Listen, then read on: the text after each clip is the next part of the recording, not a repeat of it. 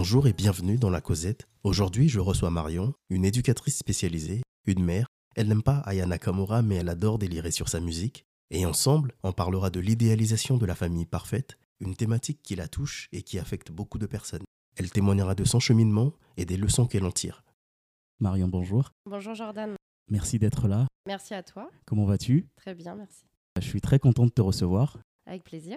J'ai eu l'opportunité d'échanger avec toi sur plusieurs sujets et je t'avoue que j'ai été souvent saisi par euh, ton côté idéaliste, particulièrement sur ta conception de la famille parfaite. J'aurais pu t'inviter pour plusieurs sujets, tant ta vie est un témoignage, et j'ai choisi celui-là parce que depuis un an maintenant, tu vis une expérience différente de celle que tu as toujours idéalisée, et euh, c'est ce témoignage que je voulais que tu partages. Mais avant de me plonger là-dedans, qu'est-ce que je dois savoir sur la Marion d'il y a 10 ou 20 ans pour comprendre la Marion que j'ai en face de moi aujourd'hui? Bah écoute, la Marion de il y a 10 ou 20 ans a vécu donc euh, chez son oncle et sa tante car euh, malheureusement elle n'a pas eu la chance de, de vivre avec ses parents. J'ai perdu Mhm. ma maman euh, très jeune. Mon papa avait des, des problèmes d'alcool donc j'ai été placée chez mon oncle et ma tante donc dans un cocon familial agréable avec mes deux grands cousins. J'ai connu les repas de famille à table, euh, les matchs de foot en famille, les repas du dimanche euh, avec tout le monde. Et malheureusement, j'avais pas la chance, moi, d'avoir mes parents. Donc, je me suis créé ce petit cocon avec, euh, avec mon oncle et ma tante. Et je me suis construit avec ça. Et est-ce que la Marion enfant à ce moment-là était déjà idéaliste ou euh, Alors, c'est difficile à dire parce que quand on perd, euh, quand on perd sa maman à 6 ans et qu'on vit avec un papa alcoolique, c'est difficile d'idéaliser une vie euh, idéale. On prend seulement ce qu'on ce qu'on nous offre. Et Mhm. du coup, là, c'est. Pour le coup, c'est mon oncle et ma tante qui m'ont permis de, de m'offrir cette vie, euh, cette vie que j'ai pu projeter pour, euh, pour mon avenir. et qu'est-ce qui fait que tu deviens idéaliste avec le temps?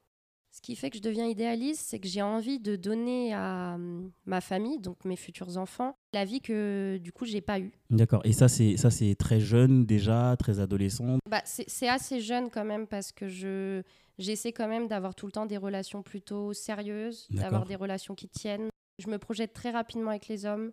Très rapidement, j'ai cette envie aussi de devenir maman. Ok. Euh, c'est quelque chose vraiment qui me, qui me tient à cœur d'avoir. euh, parce que du coup, j'ai pas mon papa, j'ai pas ma maman et j'ai ni frère et sœur. D'accord. Donc vraiment, pour moi, la construction d'une famille, c'était très important. D'accord. Il y a certains psychologues qui disent qu'il y a deux types euh, de personnes idéalistes. Il y en a qui le sentent pathologiquement et il y en a qui, euh, mais tu sais, c'est genre de temps en temps, ils arrivent à idéaliser un truc et ça passe. Est-ce que toi, tu es plutôt le genre à être euh, pathologiquement idéaliste ou donc chaque situation dans ta vie, peu importe le domaine, tu as toujours une forme d'idéalisme ou c'est euh, de temps en temps comme ça que euh, ça t'arrive d'idéaliser les choses? Alors, je vais dire, c'est sur certains sujets. Sur, euh, sur des sujets qui me touchent plus, euh, qui me touchent plus, je vais plus idéaliser la chose et, euh, et avoir du mal à accepter que ce soit autrement que ce que j'ai pu imaginer. Mais sur, sur d'autres points, euh, je vais pas du tout l'être. C'est devenu un mécanisme de défense pour toi? Oui, c'est ça, c'est sûr que c'est un mécanisme de défense de, Ouais. euh, de tout, enfin, d'idéaliser la vie pour, euh, pour pouvoir me protéger en tout cas. Est-ce que c'était pour toi une façon de fuir la réalité que tu n'avais pas eue? Oui, je pense que c'est une façon de fuir parce que d'idéaliser sa vie permet quand même de se protéger et de se construire quand même dans quelque chose qui reste euh, sain. Mhm. Quand on idéalise des choses, c'est rarement des choses qui qui donnent pas envie aux aux gens, clairement. Donc le fait d'idéaliser, je pense oui que c'est une façon euh, une façon de se protéger et je pense que ça m'a protégée. À quel moment de ta vie tu réalises que tu as euh, tendance à idéaliser les choses? Parce qu'au début, tu l'étais pas. Tu- Non, ouais. non, non. Au début, je le suis pas parce que c'est compliqué de l'être, euh, comme je te l'ai dit. Je pense que mon côté idéaliste a vraiment commencé quand je me suis mis en couple avec, euh, avec mon ex et que j'ai trouvé en lui l'homme que je pensais être, euh, être le bon, on va Mhm. dire, et où je me suis projetée dans une vie familiale avec euh, une maison, un espace, un chien. un Et ça, c'était. Et t'avais quel âge à ce moment-là? À ce moment-là, j'avais 18 ans. Ouais, c'est c'est très jeune. C'est jeune, oui, en Ouais. effet. Tu l'as dit, tu perds tes, tes parents très jeunes et ensuite tu souffres d'un cancer. T'avais quel âge à ce moment-là? Alors, euh, donc, pour rappel, donc j'ai perdu ma maman à 6 ans, j'ai perdu mon papa à 17 ans d'un cancer.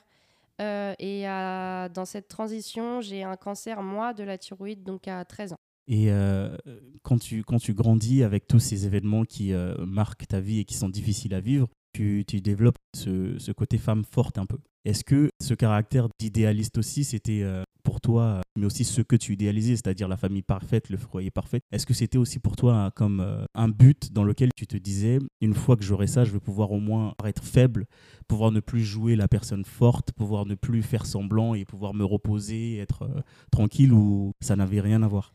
Alors, ça, je suis pas sûre. Je suis pas sûre que même si j'avais eu la vie idéale que, que je souhaitais, j'aurais j'aurais baissé ma garde, on va dire.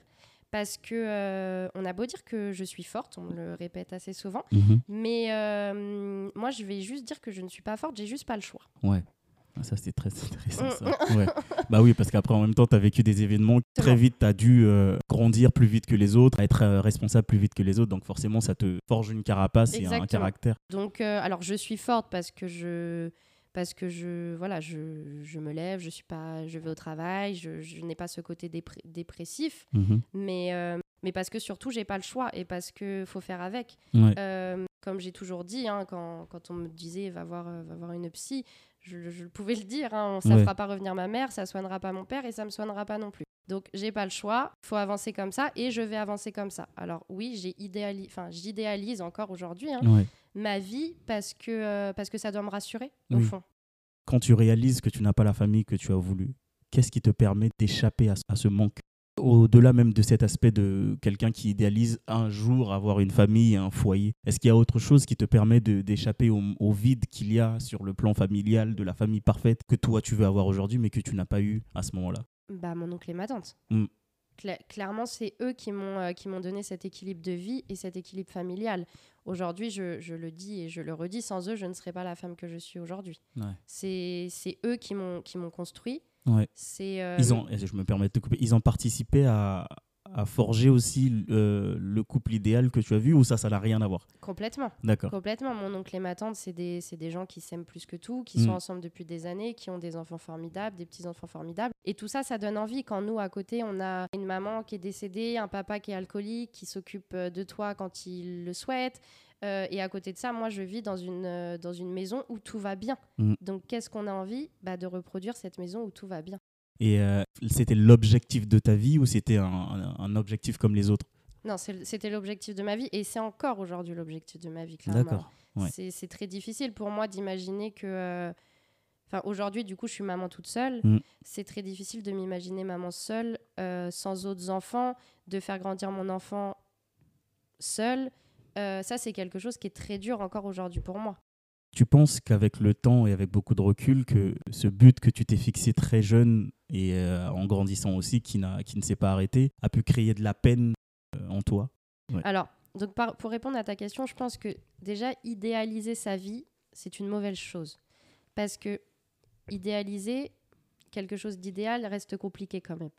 Donc on est souvent déçu. Donc mhm. ce qui peut amener, je trouve, à de la peine comme, comme, comme ce qui m'arrive actuellement. J'ai idéalisé la famille idéale, je me suis projetée avec quelqu'un qui malheureusement n'était pas le bon. Mhm. Euh, et du coup, ça m'a fait, me ça m'a fait réfléchir sur le fait que est-ce que j'ai pas tellement idéalisé que j'ai foncé les yeux fermés pour avoir cette vie idéale? Au final, oui, oui, ça m'a créé de la peine parce que je, je pense que j'ai tellement voulu cette vie-là mhm. que j'ai peut-être été trop la chercher. Et euh, donc oui, je, je, pense que cette vie euh, que j'ai idéalisée, je l'ai peut-être un je l'ai tellement idéalisé que, euh, que j'ai peut-être été trop les yeux fermés dans cette vie-là. Aujourd'hui, tu es éducatrice spécialisée et tu fais un travail incroyable d'ailleurs, je dois te le dire. Et tu vois beaucoup de familles en difficulté. Est-ce que ta vie a influencé ton choix de carrière? Ah, Complètement. Complètement. Moi, aujourd'hui, je le, je le, dis et je le redis, euh, j'ai voulu faire éducatrice spécialisée dans la protection de l'enfance mhm. parce que moi, j'ai eu la chance d'être aidée. Moi, j'ai eu la chance d'être aidée par ma famille. Euh, et d'autres personnes n'ont pas cette chance-là, mmh. n'ont pas cette chance d'avoir de la famille à côté, d'être soutenues. Donc moi, la protection de l'enfance, elle me tenait vraiment à cœur parce que je voulais, euh, je voulais être là bah pour, euh, pour être là, pour protéger, protéger les enfants qui n'ont pas la chance d'avoir la famille adéquate. mais aujourd'hui, tu t'en sors plutôt pas mal parce que non seulement tu fais un très bon travail, mais aussi tu es là pour ton, pour ton fils. Donc je pense qu'au final, tu as accompli énormément de choses en tant que mère et en tant que femme. la petite parenthèse tenais quand même à te le dire. Euh, donc tu m'as dit que tu étais en couple avec ton, ton, ancien conjoint. Tu es dans une relation qui a duré à peu près combien de temps?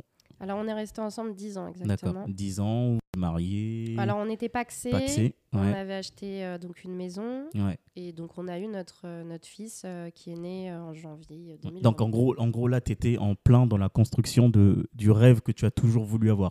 Et d'un coup, Boum. tout s'arrête. Comment tu te sens à ce moment-là? Comment tu te sens quand, quand tu es dans, dans le processus de construire ce, Alors, ce foyer-là? Alors, quand je suis dans le processus de construire ce foyer-là, je me rends compte très vite que du coup, je pense que ça ne sera pas avec cet homme-là. Parce que je, je voulais à tout prix euh, voilà, avoir ma maison, avoir mon enfant. Donc, je suis enceinte, j'ai Mhm. ma maison, on fait les travaux à l'intérieur. Mais à côté de ça, je me rends compte que l'homme que j'ai à mes côtés, bah, c'est pas l'homme qui sera là et qui arrivera à m'épauler toute ma vie. Ouais. Donc, ok, c'est bien, j'ai une maison, je vais avoir mon bébé, chose que j'attends depuis des années. Mais la personne qui est à mes côtés, c'est pas cette personne-là que j'idéalisais en tout cas. Est-ce qu'il y a des choses que tu, avec du recul, tu te dis que tu as accepté parce que oui, tu réalises que c'est peut-être pas l'homme de ta vie, mais c'est quand même la configuration que tu as toujours voulu. Le père, la maison qui a été achetée, l'enfant qui va naître. Alors est-ce que avec le temps, il y a des choses que tu as acceptées simplement pour préserver un peu cet idéal que tu avais réussi à avoir ou que tu étais dans le processus de finaliser Ou euh, pour toi, c'était euh, écoute, ça marche pas, je me, je me casse Qu'est-ce que tu penses que tu as accepté en trop que tu aurais dû normalement euh, Alors, refuser? Clairement, je pense que je suis restée très très longtemps dans cette relation Mhm. parce que pour moi, c'était l'idéal. D'accord. Parce que je voulais cette, je voulais cette famille idéale et que je- je- j'aurais tout fait pour que ça marche, pour que ça marche et qu'on reste, euh, qu'on reste tous les trois dans cette belle maison. euh, Ouais. Tout fait comme quoi Accepter euh, la, la tromperie par exemple, ou l'alcoolisme, ou le, le manque de respect. Oui, voilà, bah, par exemple, le manque de respect, la tromperie, je sais pas. mais, mais non, oui, parce le- qu'on on, rigole, mais il y en a qui acceptent sûr, bien sûr, ce genre en de oui, choses oui, parce que c'est l'homme que j'idéalise. Oui, oui, l'homme qui- alors, non, alors je, je, pense que j'ai quand même des limites. La Ouais. preuve, je suis partie, je suis partie donc j'ai des limites. Mais, euh, mais oui, je pense, je pense que j'ai accepté, euh, j'ai accepté beaucoup de choses. Et, euh, et je pense que quand on, a- on idéalise quelque chose, on est tellement dans notre idéal à nous qu'on est prêt des fois à se dire bon, bah, ça, c'est pas grave parce que au final, j'ai ça. J'ai Mm. la vie que je veux. Mhm. Donc, donc ça me va, même Oui. s'il ne me donne pas Ouais. vraiment ce que je souhaite. Donc là, on a dit oui, tout est, tout est carré, enfin carré entre guillemets. Il y a l'homme, le matériel, la famille euh, et tout ça. Comment tu vis l'effondrement avant même que la séparation soit actée Parce que des fois, quand on est séparé, on se dit bon, il y a quand même l'enfant, on va peut-être se remettre ensemble. Mais une- là, dans les premières semaines, les premiers mois de la séparation, comment toi tu le vis? Est-ce que tu es plus concentré sur le, le fait que tu te sépares de quelqu'un ou tu es plus dans euh, la déception de la perte de ton idéal, pardon? Je suis déçue de la perte de mon idéal. Je suis Et Moins que de Oui, la perte de ton que- conjoint? que moins de la perte de, de mon conjoint parce que je pense que j'étais tellement dans une j'étais tellement focus dans, dans mon que dans mon idéal que euh, je savais je pense depuis longtemps que c'était terminé avec euh, avec mon ex-conjoint mais que je, je voulais tellement idéaliser cette vie que je ne partais pas et je pense que quand tout s'effondre ben en fait je me dis lui c'était fini et je le savais Ouais. par contre mon idéal je l'espérais encore Oui. et là ça s'effondre Ok. Il y a une statistique qui disait euh, qu'il y a entre 80 et 75% des femmes qui restent dans leur couple même quand ça ne va pas, quand ils viennent d'avoir un enfant. Qu'est-ce qui fait que toi, Marion, tu fasses partie des 25% des femmes qui se partent la, la ligne rouge du fait que je sois réellement partie, c'est que pour moi, j'avais vraiment l'impression que moi et mon ex-conjoint, mon ex-conjoint et moi, pardon, euh, on n'était pas sur la même longueur d'onde au niveau de l'enfant. Et l'enfant, c'était ma priorité. Et je me suis dit que je voulais pas avoir grandir mon enfant avec un père peut-être moins présent, Mhm. euh, un père qui met peut-être pas son enfant dans ses priorités, en tout cas pour l'instant. Ouais. Euh, donc ça, c'était pas possible. Pas possible pour moi de l'accepter. Et il était hors de question que mon fils assiste à, des, disputes de couple, du fait que, monsieur euh, pouvait me rabaisser. Me rabaisser certaines fois. Mm. Ça, vraiment, pour moi, c'était la ligne rouge. Ouais. Et à partir du moment où j'ai eu mon fils, je me suis dit, ça, c'est non. Il, Ouais. il- il n'assistera jamais à ça. C'est intéressant ce que tu dis parce que j'ai lu un, un article de Nicolas Sarrazin sur euh, l'idéalisation et euh, il y a une partie où il évoque les dilemmes qui peuvent exister dans, dans l'idéalisme. Par exemple, toi, tu voulais construire et tu avais réussi à le faire, à avoir un foyer et offrir à ton fils ce que toi, tu n'as pas eu. Mais de l'autre côté, ta relation n'était pas au top. Et en plus de ça, il fallait que tu penses à toi en tant que femme et en tant que mère.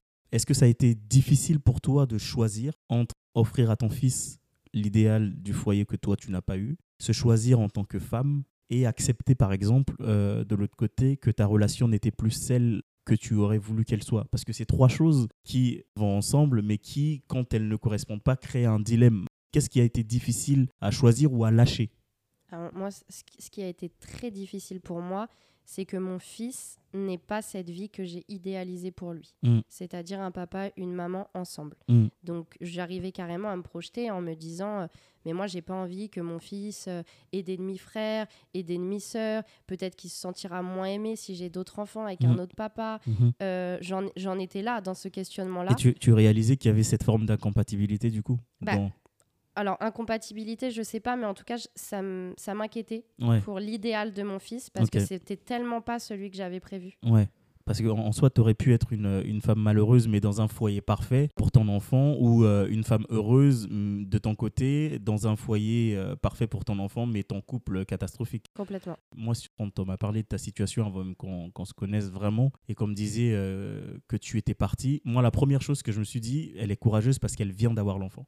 Oui, complètement. Parce que je, je, je sais qu'il y a plein de gens qui seraient restés parce qu'on est toujours dans, dans ce truc de dire oh, peut-être que c'est parce qu'on vient d'avoir un enfant que c'est compliqué, qu'il y a la maison à construire, donc ça va peut-être se calmer. Mais toi, tu n'as pas hésité. Complètement. Oui. Tu, tu te dis, euh, j'ai tout fait. Mhm. C'est-à-dire que j'ai acheté une maison, j'ai fait des travaux alors que j'étais euh, j'étais enceinte.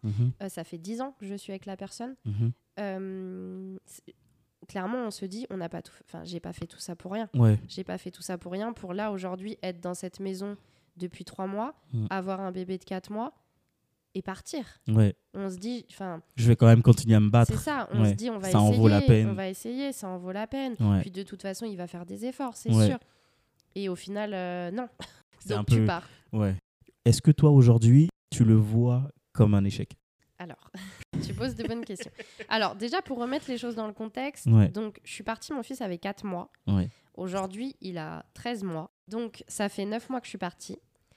Aujourd'hui, c'est difficile de se dire est-ce que c'est pas un échec? Est-ce que c'est un échec? En tout cas, une chose est sûre, c'est que cette relation qui était pour moi pas saine pour moi et Mhm. pour mon enfant, je ne regrette rien d'être partie. Aujourd'hui, je pense, et c'est difficile de se le dire, que, que j'aurais dû peut-être réfléchir à deux fois avant de, avant de faire un enfant avec quelqu'un qui n'était peut-être pas pour moi l'idéal. Ouais. Après, c'est un échec, je peux pas le dire parce que j'ai mon bébé et c'est la... Oui, ouais. C'est ma chose la plus chère. Donc, Bah c'est oui. un mot fort quand on est maman et qu'on a un bébé de dire Oui. que c'est un échec. Après, cette vie idéale que j'ai construite et qui n'existera pas, Ouais. aujourd'hui, j'ai quand même travaillé sur ça et je peux dire que non, non, c'est pas un échec parce qu'aujourd'hui, je sais que je vais, je vais pouvoir être heureuse et rendre mon fils heureux, Ouais. même s'il n'a pas un environnement familial normal, entre Ouais. guillemets. Mais tant que c'est sain pour, euh, pour lui et pour toi en tant que femme. euh, Exactement. ouais.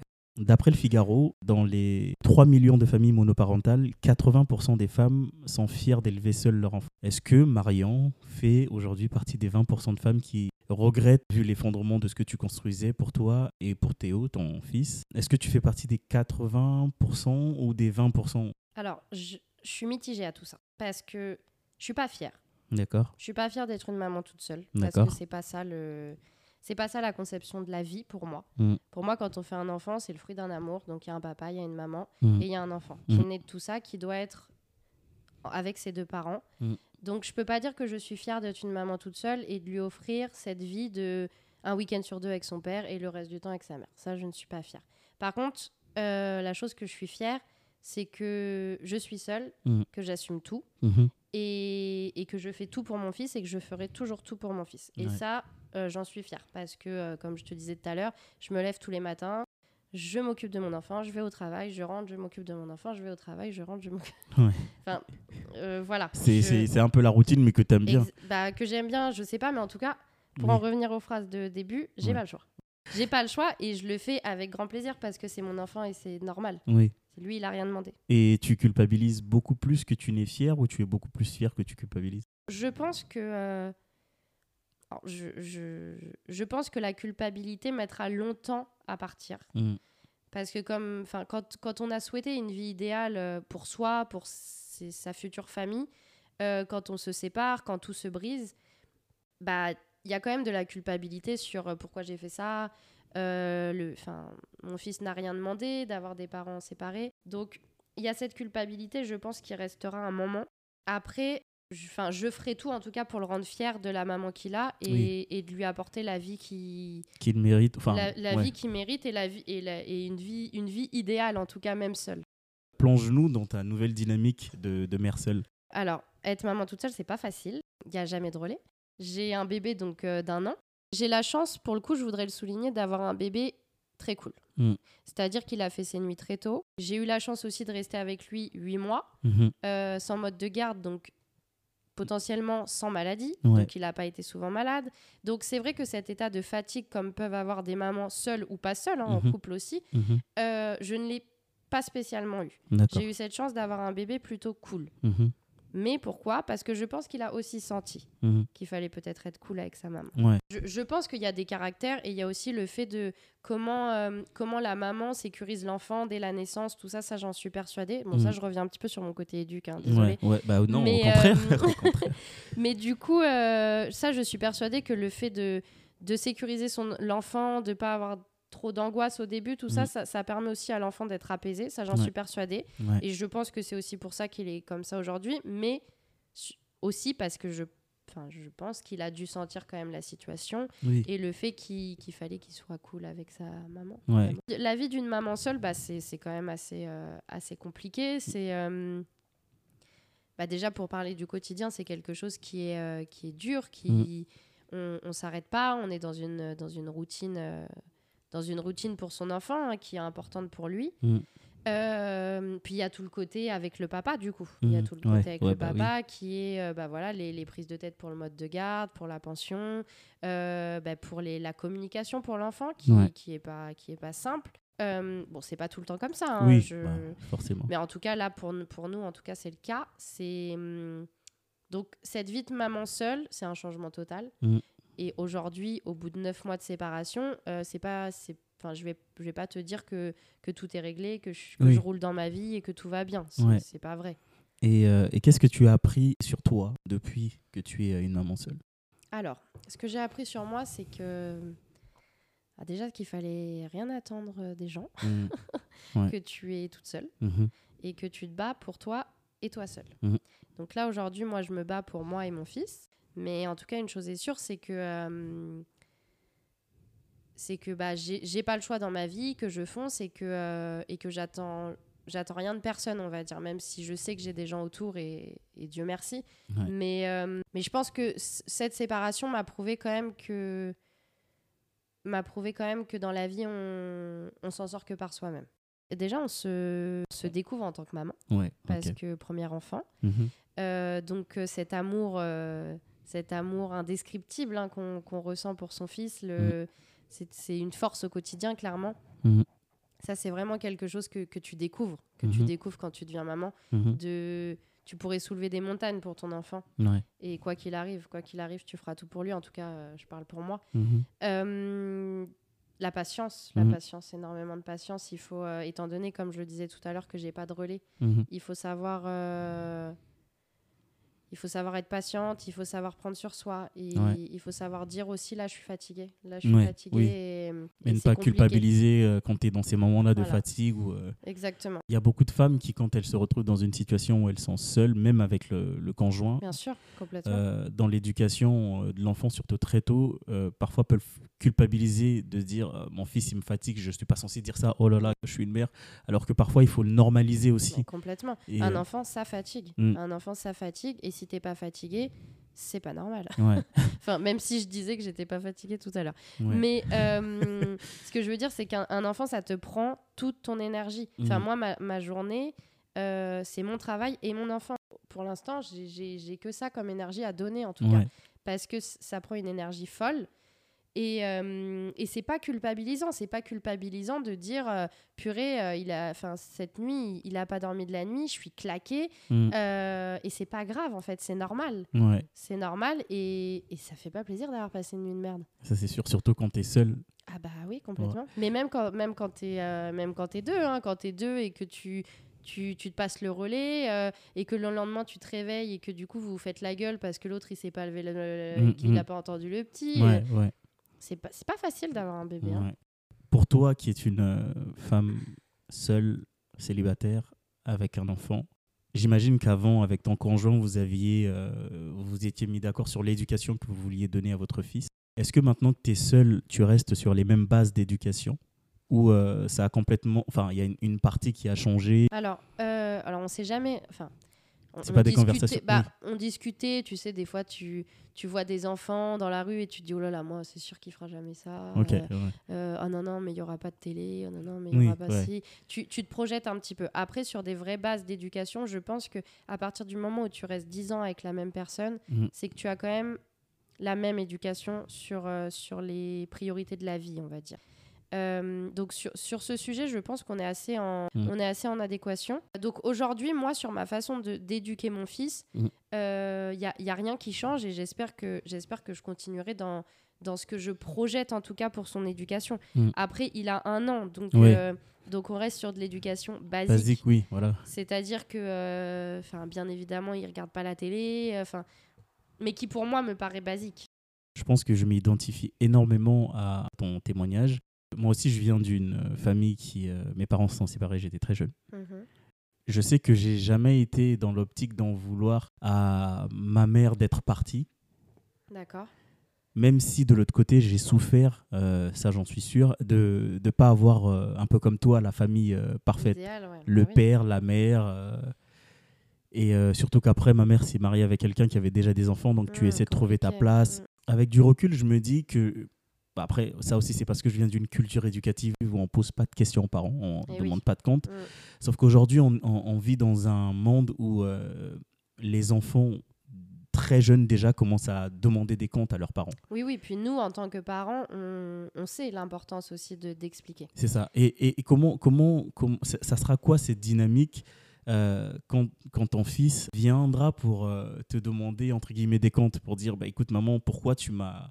Parce qu'au début, tu sais, les enfants, et je, je me vois à cet âge-là, quand tu comprends pas, parce qu'avec avec du recul, je dis toujours, tant mieux pour mes parents. Ce qui a engendré de la souffrance, ça j'en suis sûr. Moi, j'avais peur à ce moment-là, parce qu'une fois de plus, c'est pas la culture de demander des comptes, mais je, je sais qu'à un moment de ma vie, j'en ai voulu à ma mère. Mais j'ai jamais eu le courage de le lui dire Mm, mm, mm. plus tard, avec un peu de maturité, j'ai compris que c'était la chose à faire pour elle en tant que femme. Mais aujourd'hui, ton fils, il vient pour te demander des comptes et il se dit, moi, j'aurais voulu avoir quelque chose et tu me l'as privé.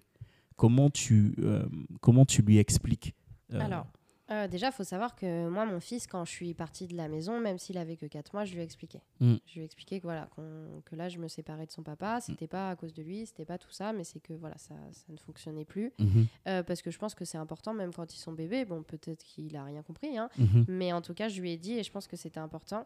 Euh, déjà, avant tout, j'espère vraiment que ça sera moi qui lui expliquerai la situation et que mhm. ça sera pas à lui de me poser la question. Je veux vraiment qu'on soit dans quelque chose d'ouvert avec mon fils Et de ouais. et de sain, exactement. Je veux qu'il comprenne la situation. Alors bien sûr, il y a des choses qu'il ne saura pas parce que Mhm. ça regarde des- les adultes. c'est ça. Mais en tout cas, je veux qu'il sache que ses parents, ils se sont aimés, qu'on a fait un bébé d'amour Mhm. et qu'après, bah, ça n'a pas fonctionné et que c'est pas à cause de lui. Ouais. Ça, vraiment, je, veux, je, je lui dirai et, et sans même qu'il me pose la question. Après, bien évidemment, qu'il y aura des questions. Quand il va grandir, euh, il y aura des questions sur, euh, sur pourquoi t'es pas resté, pourquoi t'as pas forcé, pourquoi j'ai pas vu mon père la première année, Mhm. pourquoi je l'ai vu qu'un week-end. Il y aura des questions, ça j'en suis persuadée. Euh, alors c'est quelque chose que j'appréhende, que j'appréhende aussi par rapport Ça te à- fait peur? Ouais, ça me fait peur aussi par rapport à mon ex-conjoint parce que je sais pas comment lui va se positionner Ouais, par rapport ça. à notre. Est-ce qu'il euh, va te salir toi, la mère Complètement. En tout cas, moi, une chose est sûre, c'est que je le ferai jamais. Mhm. Je salirai jamais monsieur pour, euh, pour avoir le, euh, Le pour bon avoir rôle. le bon rôle parce que c'est pas le but. Le but, c'est pas qu'il choisisse entre son père ou sa mère. Ouais. Le but, c'est qu'il nous aime tous les deux et que voilà, qu'il y comprennent pour que. euh, ouais, ça. Exactement. Après, euh, ces questions, j'y répondrai, il n'y a aucun problème. Mais, euh, mais je pense que malheureusement, euh, quand on grandit, quand on est ado, bah, il y a aussi cet idéal de vie Mhm. avec les amis, avec euh, tout ça. Mhm. Et pourquoi moi, du coup, j'ai eu mes parents séparés? Pourquoi si Et pourquoi moi, j'ai des demi-frères Et pourquoi? C'est comme un cycle, la maman est passée par là, du coup le fils passe par là et euh, Un peu, ouais, j'ai Ouais. l'impression. Après, peut-être pas. hein, Peut-être Oui. qu'avec avec l'époque. euh, enfin la génération, euh, la génération de maintenant où il y a quand même de plus en plus de séparations. Mhm. euh, Peut-être que dans la classe de mon fils, il y aura plus de parents Oui, euh, séparés séparés, ouais, qu'en ouais, couple, on ne ouais. sait pas. Est-ce que euh, demain tu te mets en couple? Ça se passe bien, vous êtes dans un foyer comme toi tu le souhaites? Est-ce que c'est toujours mission accomplie par rapport à ton idéal? Pas du tout, non, non, pas du Ah tout. ouais. Mon idéal, c'est le père de mon enfant. Enfin, euh, attends, attends. Enfin, ce que je veux dire, c'est l'idéal, enfin, l'idéal de vie que je, ou sur laquelle je me projetais, Ouais. c'était un mari, une femme et un enfant. C'est pas un enfant, un beau-père, des demi-frères, des demi-sœurs. Ça, c'est Ouais, pas un même si, même si le, le beau-père est euh, un bon père pour ton, pour ton fils et qu'il t'offre les conditions de vie saines, un foyer stable. euh, Bah euh, oui, parce que ça sera jamais le père de mon fils. D'accord. Ça sera, ça sera son beau-père et ça sera le, le chéri de sa maman, mais ça sera pas son papa à lui. Mais est-ce que, tu- est-ce que tu penses pas que ça t'empêche de, d'embrasser une, une autre conception du foyer? Euh, qui n'est pas parfait mais qui est euh, sain Oui, si, si, c'est ça, c'est fort possible. hein, Et je pense que. Alors, après, c'est pas parce que c'est pas mon idéal que c'est. que, que c'est pas, euh, que c'est pas bon. Mm. Je, ça, je dis pas ça. Je dis juste que mon idéal de vie n'était pas celui-là. Pour moi, un idéal de vie, c'est pas. c'est pas refaire ma vie avec quelqu'un, avoir des enfants, partir en vacances et sur ces temps de vacances, bah mon, mon premier fils Théo est en vacances chez son père. Ça, c'est pas mon idéal de vie. Ok. Il y a, quelqu'un qui disait qu'on est marionnette de notre passé tant que nos rêves sont conditionnés par le traumatisme du passé. Est-ce qu'aujourd'hui, la mère que tu es ou la femme que tu es euh, vit toujours euh, en fonction de son idéal? Parce que tu m'as dit que tu y crois toujours. Alors, d'un côté, tu me dis que tu y crois toujours. De l'autre côté, si tu te retrouves dans une situation avec un homme sain qui sera le beau-père de ton fils, bah, ça sera toujours pas ton idéal. Donc, Non, non, non, mon idéal, il est raté. D'accord, ok, Mon idéal, il est raté, il n'existera pas. d'accord. Euh, parce que j'ai fait un enfant et, euh, et que je ne suis plus avec la personne avec qui j'ai fait cet enfant. Oui, Donc mais est-ce qu'il n'y a, pas- est-ce qu'il y a pas le moyen, peut-être, moi, je- alors, on, on va sortir de, de la notion d'idéalisme, Oui, du c'est coup, ça. et être un peu plus dans le réalisme. Ah, complètement. Après, bien évidemment que je l'espère pour moi, pour mon fils, qu'on puisse, que je puisse voilà, re- rencontrer quelqu'un, avoir d'autres enfants et, et construire quand même une vie normale en famille, Mhm. mais du coup qui n'est pas pour moi l'idéal que j'avais projeté quand j'avais euh, 20 ans. Ouais. Et est-ce que, est que euh, le foyer réaliste que tu te construiras, je te le souhaite, est-ce que tu penses que tu euh, apprécieras autant Oui, je pense que j'apprécierais autant parce que, comme je te dis, là, le, le fait d'avoir euh, d'avoir cet idéal qui est qui s'est un petit peu effondré, Mm. euh, ça permet aussi de se remettre en question sur quelles sont les priorités dans la vie. Mhm. Euh, Est-ce que c'est est-ce que c'est d'avoir une vie idéale que je, que je me suis imaginée seule par rapport à ma vie passée Mm. Ou est-ce que c'est tout simplement d'être heureuse avec quelqu'un et peu importe, peu importe l'enfant de, l'enfant de qui en fait? Ouais. Et euh, quand tu te fais la conversation qu'on a eue depuis le début, qu'est-ce, quelle analyse tu, tu fais sur toi en tant que femme et en tant que mère? Qu'est-ce que je fais comme analyse Euh, bah, Qu'il faut que je continue à travailler sur mon idée. Euh, bah, que j'ai quand même avancé Ouais. dans mon cheminement sur mon idéal de vie. Mhm. Que euh, faut peut-être que je travaille sur ma culpabilité que je peux avoir par rapport au fait que je ne je n'offre pas l'idéal de vie à mon fils. Ouais. Mais est-ce que pour lui, cet idéal il sera le même que moi Mhm. Ça, j'en suis pas sûre. Est-ce que tu es heureuse? Je suis très heureuse. Qu'est-ce que tu dirais à la Marion euh, enfant sur euh, le fait d'être idéaliste? Aujourd'hui, maintenant que tu, sais, tu, tu as une réalité différente de celle que tu as.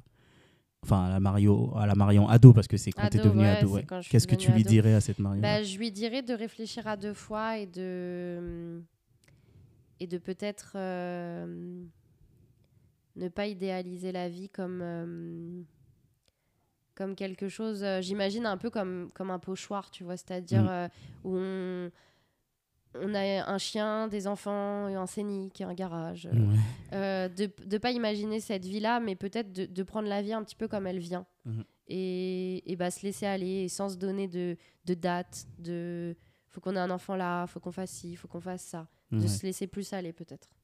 Merci de t'être livré. Euh, Merci à toi Jordan dans la pour ces questions.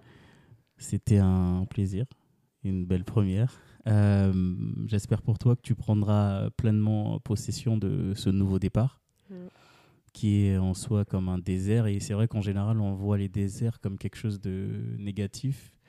Mais je pense que c'est plus quelque chose de positif, c'est euh, comme une nouvelle page sur laquelle on peut réécrire quelque chose de nouveau. Ah bah clairement là on est. Et euh, Sur une belle je te le souhaite, euh, ouais, voilà, et je te le souhaite pleinement. Je te souhaite euh, quelque chose de simple, pas, pas un autre idéal, mais euh, une vie réelle, saine, dans laquelle tu pourras te sentir en paix, protégée, faible, forte, Complètement. heureuse et apaisée. Merci en tout cas Jordan. C'était un plaisir de t'avoir, euh, d'entendre ton témoignage auquel je m'identifie beaucoup en tant que fils, en tant Mm. qu'homme aussi, et euh, dont j'en suis sûr beaucoup de femmes euh, vont s'identifier. Merci d'avoir été jusqu'au bout de cet épisode. N'hésite pas à le partager si tu l'as aimé et si tu penses que ça peut aider quelqu'un d'autre. N'hésite pas non plus à t'abonner et à donner ton avis afin de permettre à cette plateforme de grandir. Et en attendant de te retrouver, je te souhaite une excellente journée.